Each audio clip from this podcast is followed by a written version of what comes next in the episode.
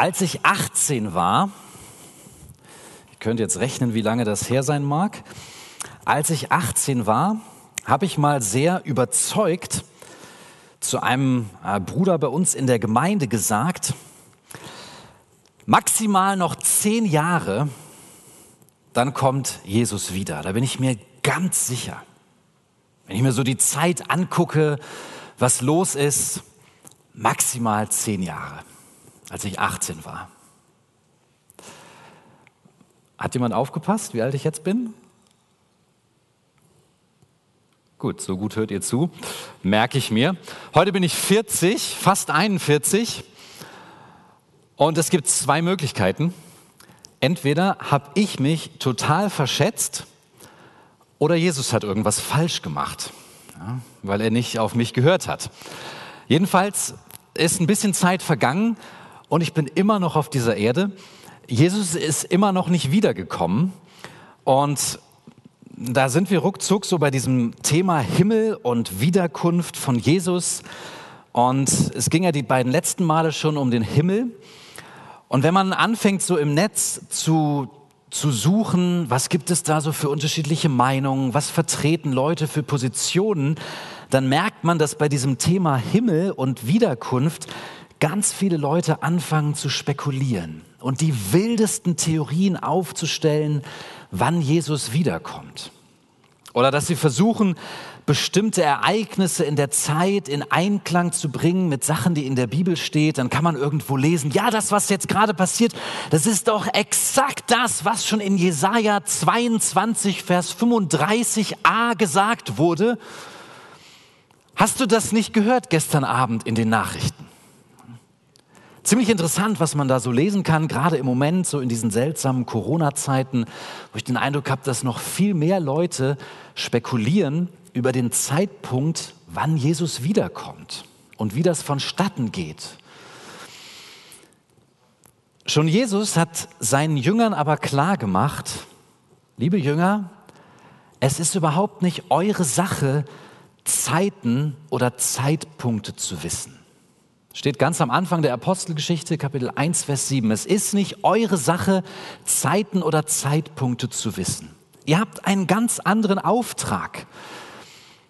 Der Vater und ich, wir kümmern uns um die Zeiten und ihr verkündet das Evangelium. Und seid gewiss, ich komme und daran haltet fest, aber mehr braucht ihr nicht. Und Paulus sagt den Thessalonichern etwas ganz Ähnliches. Das ist ja der Brief, in dem wir uns bewegen in dieser Staffel. Er sagt ihnen nämlich viel wichtiger als das Wann und wie das passiert ist, was machen wir eigentlich mit der Zeit dazwischen? Wie verbringen wir die? Gibt es da irgendwelche Aufträge, irgendwas, worauf wir besonders achten sollten? Und welcher Lifestyle passt eigentlich zum Warten auf Jesus Christus? Ich habe beim letzten Mal schon das Thema ja genannt, Lifestyle Challenge, und ich habe gedacht, ich bleibe dabei, machen wir heute nochmal ein Lifestyle Challenge. Und wir wollen uns dabei auf die Spur begeben, die Paulus legt im Thessalonicher Brief. Wie können wir diese Wartezeit verbringen? Und wenn du eine Bibel mitgebracht hast, dann lade ich dich ein, aufzuschlagen im ersten Thessalonicher Brief, Kapitel 5. Wir lesen ab Vers 4.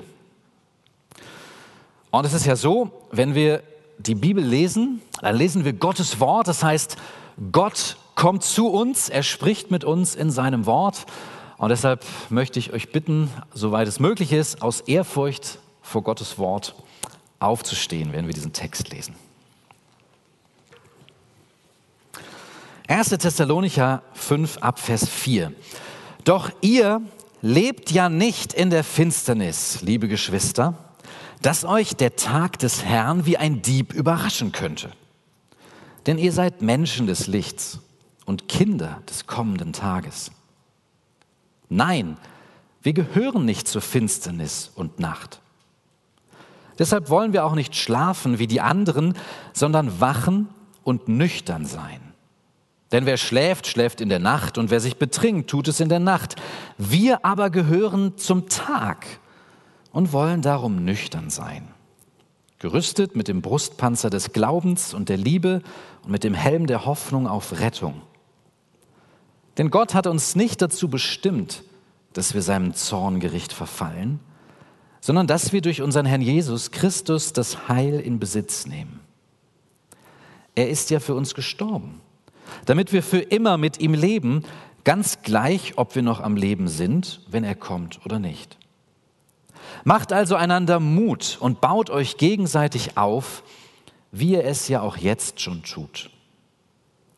Wir bitten euch aber, liebe Geschwister, erkennt die an, die sich besonders für euch einsetzen und sich im Auftrag des Herrn um euch kümmern und euch den rechten Weg zeigen.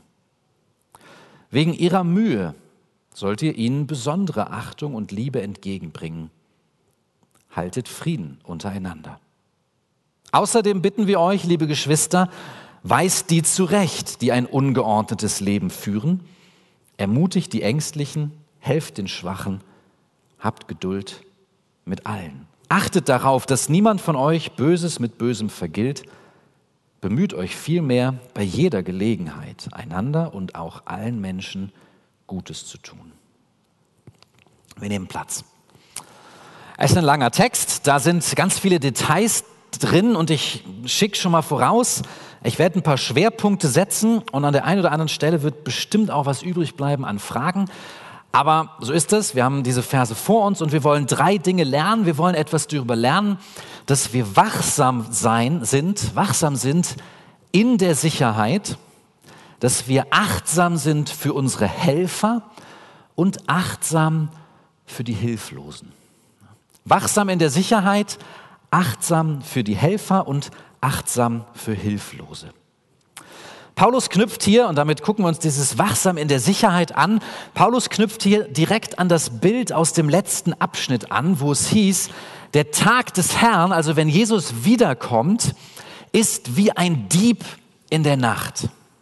Das heißt, dieser Tag kommt überraschend. Keiner rechnet damit, dass dieser Tag in diesem Moment kommt. Wer schläft in der Nacht, der wird logischerweise von diesem Dieb in der Nacht überrascht, weil er nicht weiß und weil er nicht damit rechnet, dass er kommt. Und damit verbunden ist sehr schnell die Angst, man könnte vielleicht vom Kommen Jesu überrascht werden, selbst als einer, der zu Jesus gehört. Man könnte überrascht werden und vielleicht etwas verpassen. Diesen Tag verpassen und dann vielleicht nicht dabei sein wenn Jesus wiederkommt. Eine zweite Angst kann sein, wenn wir in diesem Bild von dem Dieb in der Nacht ähm, und in der Finsternis, wenn wir das mal in der ganzen Bibel sehen, dass man von der Finsternis überrascht wird. Und das ist in der Bibel so ein Bild für Gericht. Dass wir also selber nicht gut genug darauf vorbereitet sind, dass Jesus wiederkommt und dass deshalb auch wir gerichtet werden. Das ist eine Angst, die sich auch hier bei den Thessalonichern mit diesem Tag verbunden hat. Als ich jetzt angefangen habe, mit diesem Text ab Vers 4 ähm, mich, mich vorzubereiten, mich mit diesem Text zu beschäftigen, ist mir aufgefallen, ich habe diesen Te Text schon häufiger gelesen in meinem Leben. Und mir ist aufgefallen, ich habe diesen Text bis letzte Woche mein ganzes Leben lang falsch gelesen. Ich habe mich darüber gefreut, weil das, was ich jetzt erkannt habe, ist, finde ich, viel besser als das, was ich vorher gedacht habe über diesen, über diesen Text, oder zumindest über diesen Vers 4. Ich habe diesen Text immer so gelesen, dass das heißt, liebe Geschwister, Doppelpunkt, lebt nicht in der Finsternis.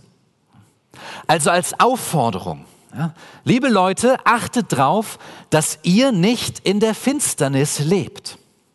Und wenn ich darüber nachdenke, dann fällt mir sofort ein, ja, ich soll nicht in der Finsternis leben. Das heißt, ich muss ganz gewaltig aufpassen. Ich muss jeden Schritt, den ich mache, jeden Gedanken, den ich denke, da muss ich genau aufpassen, dass das kein Gedanke ist, der irgendwas mit Finsternis zu tun hat, also mit etwas Bösem, mit etwas Sündigem. Denn wenn ich das tue, dann bin ich in der Finsternis und wenn dann Jesus wiederkommt und ich bin in der Finsternis, dann werde ich gerichtet.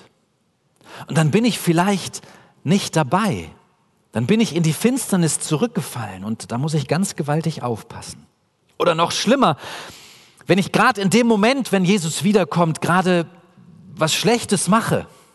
Wenn ich zum Beispiel eine Folge Game of Thrones schaue und bei der Nacktszene nicht vorspule, wie fromme Christen das machen, und Jesus kommt genau in dem Moment, dann bin ich vielleicht in der Finsternis und dann nimmt er mich nicht mit. Und dann habe ich mir diesen Text nochmal angeguckt und habe festgestellt, das ist gar nicht das, was Paulus sagt. Er sagt gar nicht, liebe Leute, Doppelpunkt, seid nicht in der Finsternis. Das ist überhaupt keine Aufforderung in diesem Text. Paulus beschreibt einen Zustand. Liebe Geschwister, ihr seid nicht in der Finsternis. Ihr seid nicht in der Finsternis. Ihr lebt mit Jesus Christus. Ihr glaubt an Jesus Christus. Ihr habt euer Leben Jesus Christus übergeben. Ihr habt ein verändertes Leben, was ihr jetzt führt. Jesus Christus ist für euch gestorben. Er hat alles ausgeräumt und ihr lebt mit ihm. Deshalb seid ihr überhaupt nicht mehr in der Finsternis. Finsternis und ihr, das hat überhaupt nichts miteinander zu tun. Paulus entfaltet diese Aussage. Er sagt, ihr seid Söhne oder neuere Übersetzungen sagen Kinder, ihr seid Kinder des Lichtes. Da wird eine Verwandtschaftsbeziehung ausgedrückt.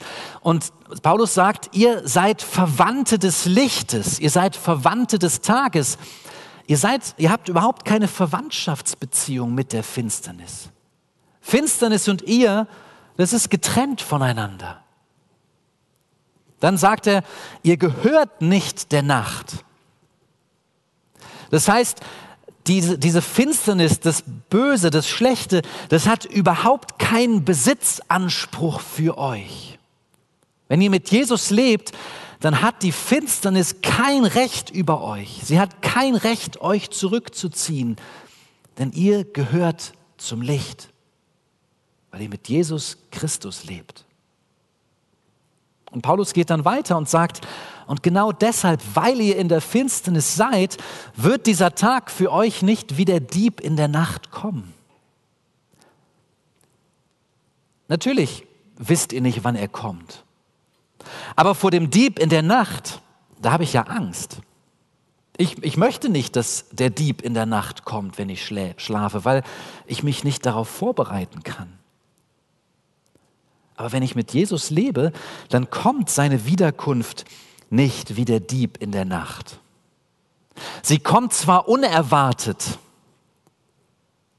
aber weil ich nicht zur Finsternis gehöre, weil ich nicht zur Nacht gehöre, werde ich nicht im negativen Sinne überrascht. Der Dieb, der will mir was wegnehmen. Der Dieb will mir was Schlechtes. Aber weil ich mit Jesus lebe, weiß ich, der Tag des Herrn kommt und bringt mir etwas Gutes. Ja, ihr werdet überrascht sein. Ihr denkt vielleicht, ihr habt eine Idee, wann dieser Tag kommt.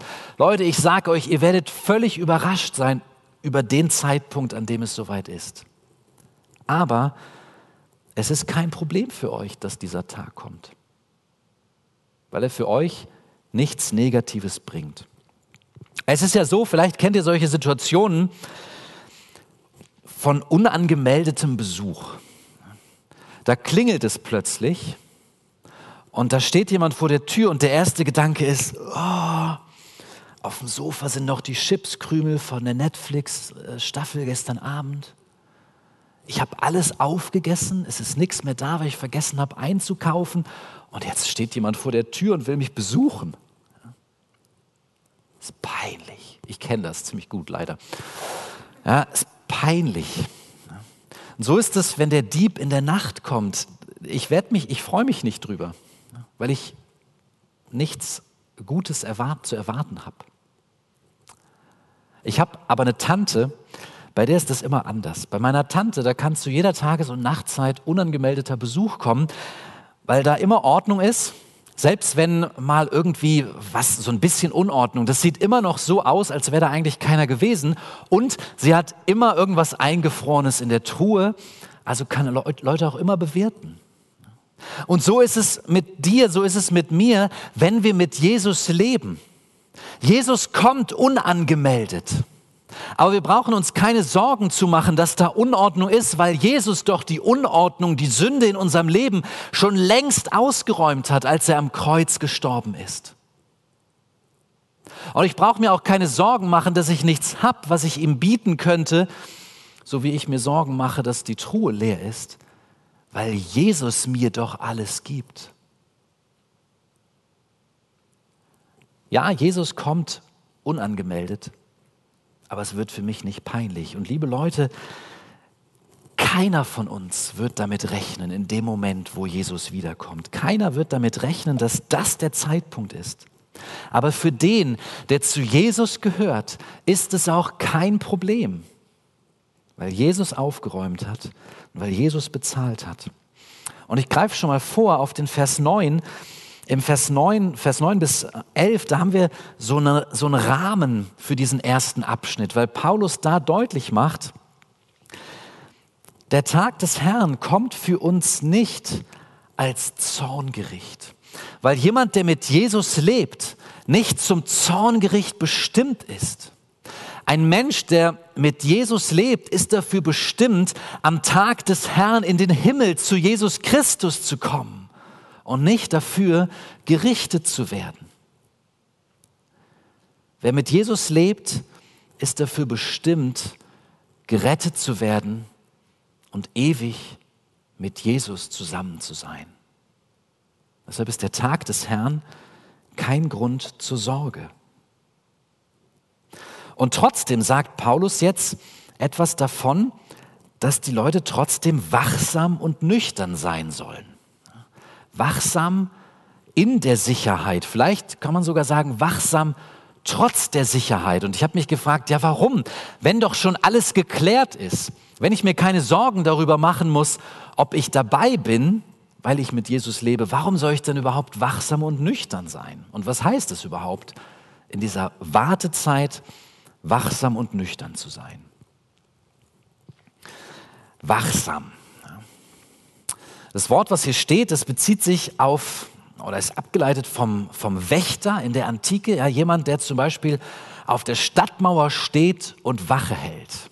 Wörtlich heißt es, der, der die Augen offen hält. Also er steht da und guckt, ob irgendwo etwas ist, was er beachten sollte. Er hält Wache und er beobachtet und das, was er sieht, ordnet er ein, um anhand dessen, was er sieht, Entscheidungen zu treffen, was er als nächstes tut. Die Wache muss vielleicht Alarm schlagen, damit die Stadt verteidigt wird. Der, der die Augen offen hält. Ja, auch Christen sollen mit offenen Augen durch die Welt gehen. Und ich möchte euch einladen, nicht mit nicht wie Träumer durch diese Welt zu gehen, die überhaupt nicht mitbekommen, was um sie her los ist, was es da für Zeitströmungen gibt, was es da für Entwicklungen gibt. Wir wollen schon die Augen offen halten und uns angucken, was los ist in dieser Welt. Und es auch immer im Licht der Bibel versuchen zu bewerten. Aber es geht nicht darum, dass wir wachsam sein sollen, weil wir vielleicht Jesus Christus verpassen könnten. Das haben wir schon geklärt. Wir sind in Sicherheit. Aber es geht darum, wachsam zu sein, um zu überlegen, wie sieht denn in dieser Wartezeit ein sinnvoller Lebensstil aus, der sich an Jesus, an, an den Maßstäben von Jesus orientiert. Wie sieht ein Lebensstil aus, der jederzeit damit rechnet, dass Jesus wiederkommen wird und dass das gleich sein könnte. Und ich habe überlegt, ja, was, was könnte das sein? Und ich möchte euch einfach mal drei Impulse dazu mitgeben. Zunächst mal ein Lebensstil, der einladend ist.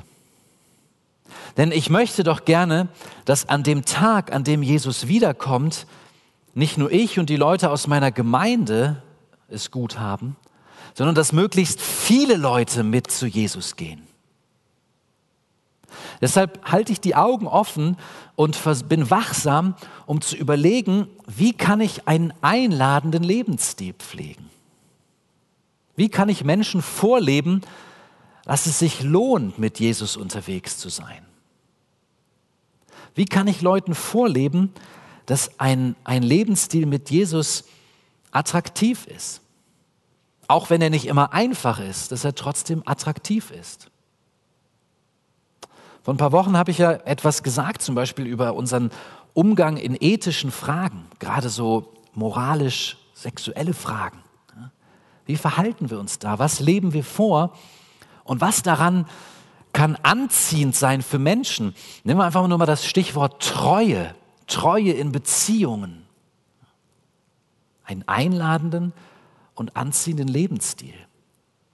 Damit Leute Geschmack bekommen, auch mit Jesus zu leben. Dann kam ich dazu zu, zu denken, ein Lebensstil, der abwägt, der abwägt, was sich lohnt. Was muss noch sein in meinem Leben? Was brauche ich wirklich? Und was lohnt sich noch?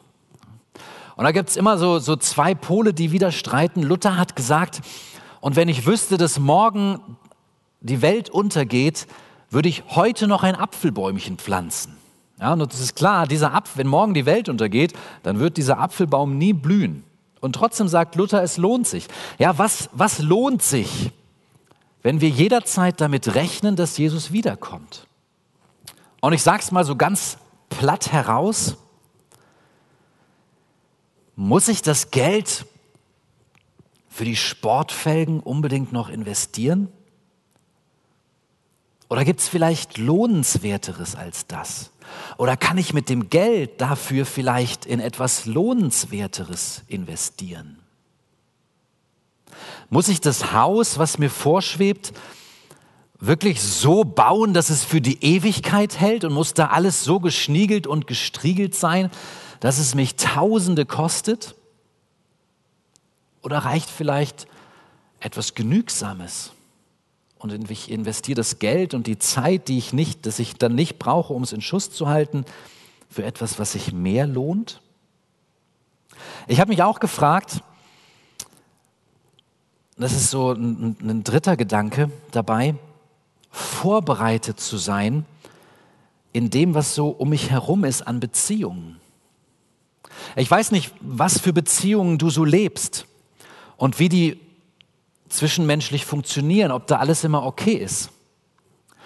Aber als ich darüber nachgedacht habe, habe ich gesagt, ja, es gibt, glaube ich, da so zwei, vielleicht drei Leute in meinem Leben, da müsste ich vielleicht noch was klären. Weil die Vorstellung, denen im Himmel zu begegnen und das vorher nicht mit ihnen geklärt zu haben, was ich mit ihnen gemacht habe an nicht so gutem, finde ich ziemlich peinlich. Auch wenn ich weiß, dass im Himmel alles besser wird und wir wahrscheinlich uns die Hände reichen werden, vielleicht ist es gut zu überlegen, wenn morgen Jesus wiederkommt, heute noch mit dem einen oder anderen etwas zu klären, etwas Zwischenmenschliches aus dem Weg zu räumen. Auch das kann übrigens ein zeugnishafter Lebensstil sein, der einladend auf anderes, andere wirkt und die dadurch vielleicht Geschmack auf ein Leben mit Jesus bekommen. Das nächste, was Paulus sagt, ist dieser Begriff der Nüchternheit. Ja, jetzt heißt das hier nicht, seid nüchtern, also das hat hier mit Alkohol nichts, mit Alkoholkonsum nichts zu tun, dass Paulus sagt, ihr dürft kein Alkohol trinken, weil ihr sonst unnüchtern werdet. Aber das Bild, was er hier benutzt, das kommt durchaus aus diesem Bereich. Nüchtern heißt, nicht nüchtern sein heißt, sich in einem Rauschzustand zu befinden. Ja, und wenn ich zu viel Alkohol trinke, das Bild passt an dieser Stelle wirklich gut, dann mache ich schon mal Sachen, die seltsam sind. Dann befinde ich mich in einem rauschhaften Verhalten. Dann treffe ich komische Entscheidungen und dann sage ich auch manchmal sehr, sehr seltsame Dinge und lass mich von Sachen mitreißen, von denen ich mich sonst nicht mitreißen lassen würde. Und das bezieht Paulus hier auf einen Lebensstil als Christ im Blick auf den Tag des Herrn. Seid nüchtern auf, im, im Blick auf den Tag des Herrn. Und ich glaube, wir leben gerade in einer Zeit, in der man das wunderbar veranschaulichen kann, was es bedeutet, nicht nüchtern im Blick auf den Tag des Herrn zu sein. Man kann gerade so viel lesen von Christen, die mal wieder die Endzeit gekommen sehen. Was gerade in Corona-Zeiten alles passiert. Mit Bill Gates und Christian Drosten als den Antichristen, die die Welt zum Verderben bringen. Mit der bösen, bösen Impfung, die uns alle zu ähm, Hörigen der Regierung machen werden. Ich alles ist nicht erfunden, habe ich alles gelesen oder wurde mir von Leuten gesagt. Wo Leute sagen, ja, wenn die Impfung kommt, dann wird uns allen der Chip implantiert und dann dauert das nicht mehr lange und dann können Christen überhaupt nichts mehr, weil das das Zeichen des Tieres aus der Offenbarung ist. Und ich denke mir, hm, kann sein. Ich glaube eher nicht. Klingt mir nicht so nüchtern. Ich kenne jemanden, der hat die ganze Garage voll mit Hamsterkäufen, weil er sagt, ja, wenn die Impfung kommt, dann geht's los und dann müssen wir gewappnet sein für den Tag des Herrn. Und da kommen Leute in, einen, in eine Art Anti-Corona-Rausch und predigen mehr gegen, gegen solche Maßnahmen als für Christus. Und ich sage, das ist nicht nüchtern.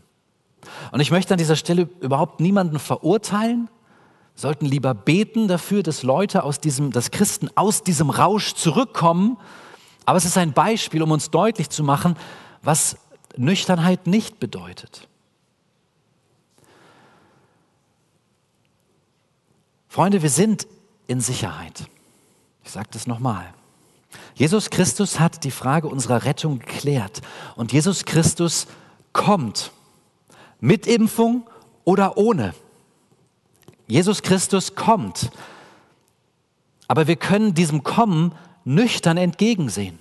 Und wir können sogar das, was gerade um uns herum passiert, nüchtern sehen. Jesus hat gesagt, es werden ganz, ganz seltsame Zeiten kommen. Warum sind wir überhaupt erstaunt, dass uns manches komisch vorkommt? Wir können das nüchtern nehmen und nüchtern abwägen und sagen, Jesus wird kommen, er wird mich überraschen, aber ich werde mich freuen und es wird für mich überhaupt kein Problem sein. Mit Impfung oder ohne.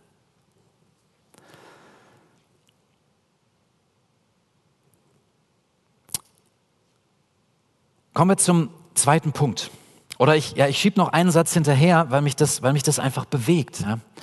Anstatt unnüchtern zu werden, und sich da so in einen Rausch hinein zu predigen, der überhaupt nichts mehr mit unserem Auftrag zu tun hat. Lasst uns gucken, dass wir nüchtern sind und Jesus Christus verkündigen.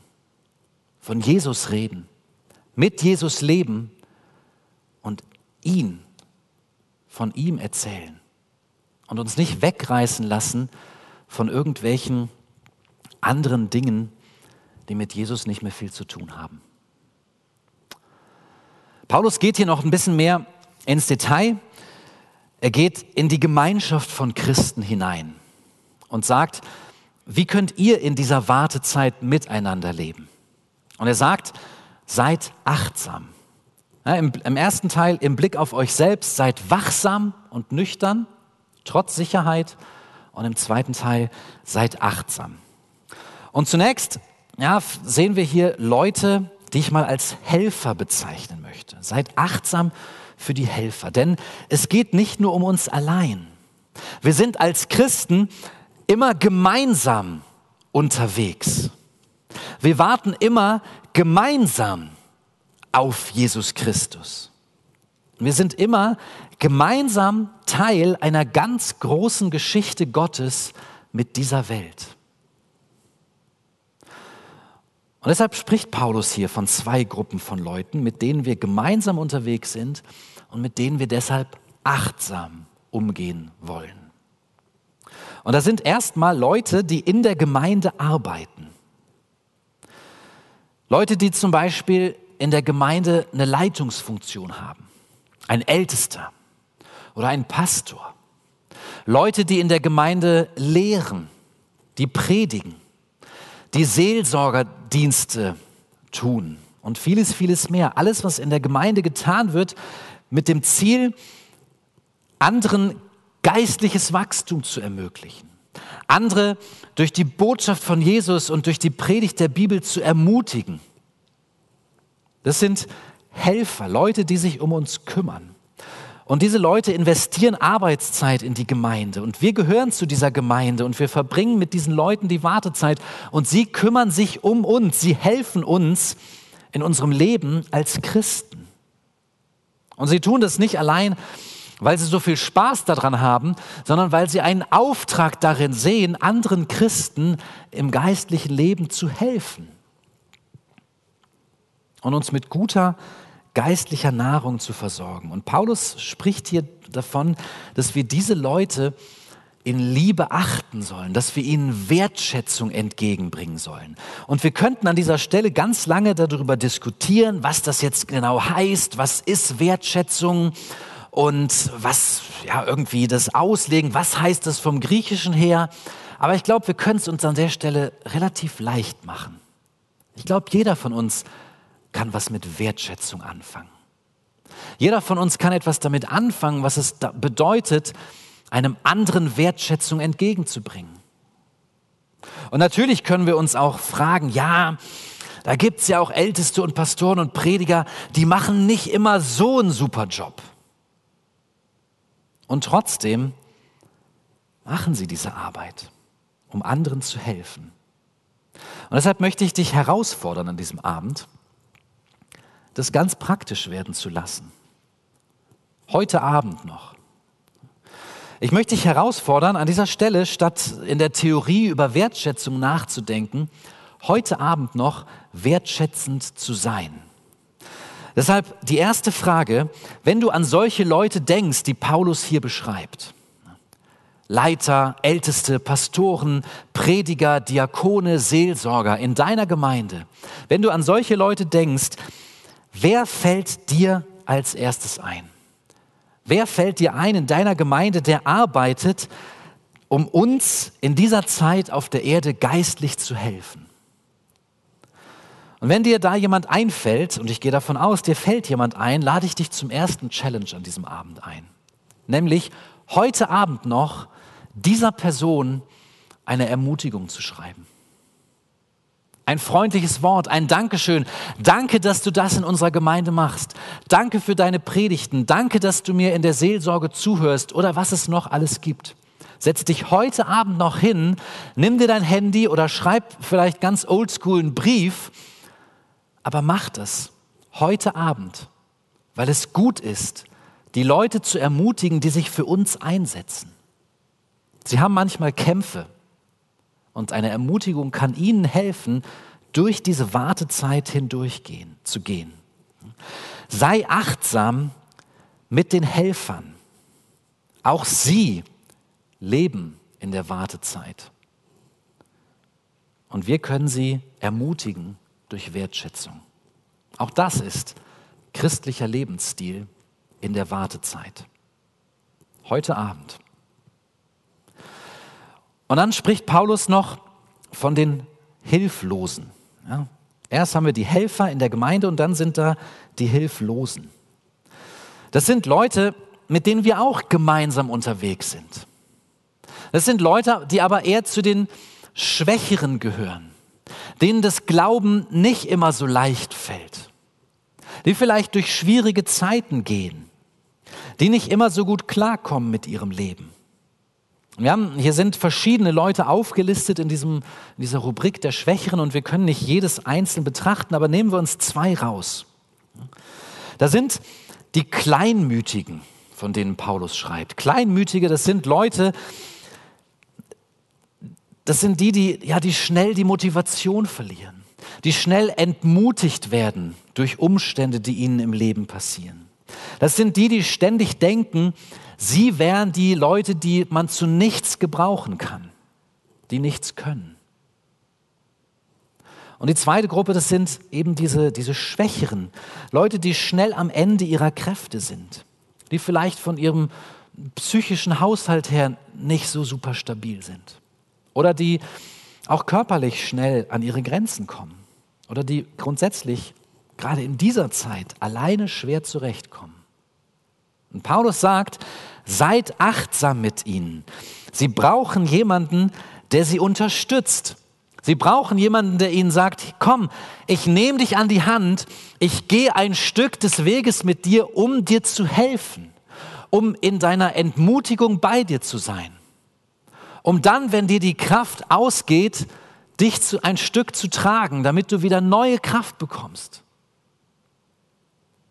Menschen, die Hilfe brauchen, die jemand brauchen, der mit ihnen unterwegs ist.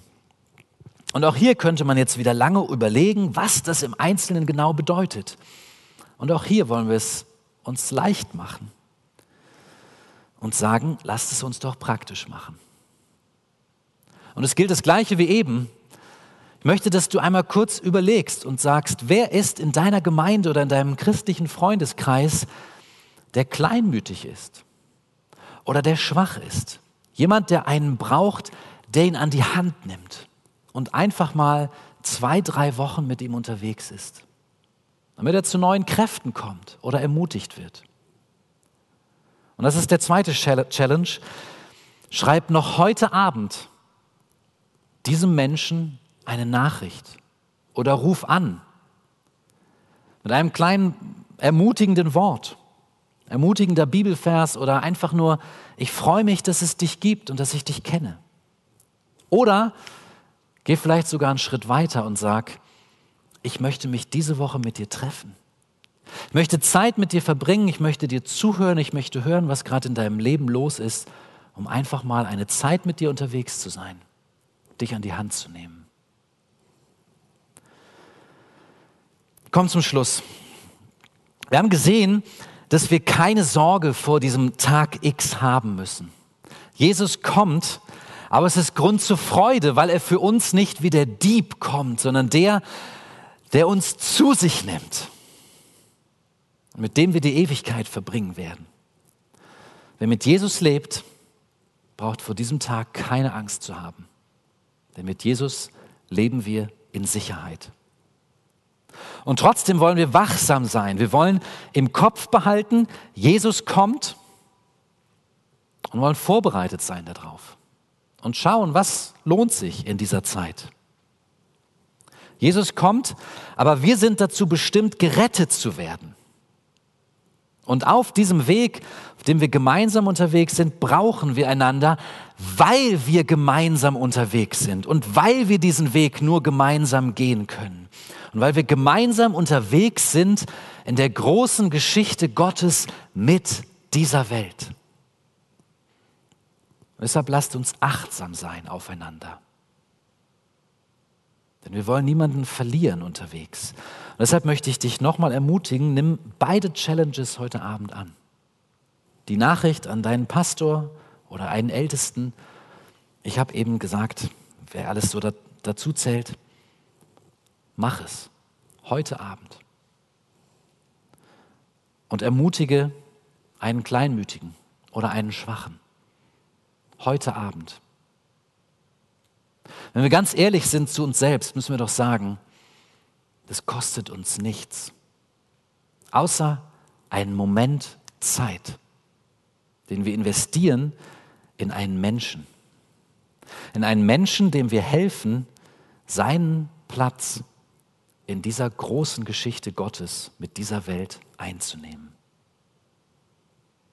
Amen.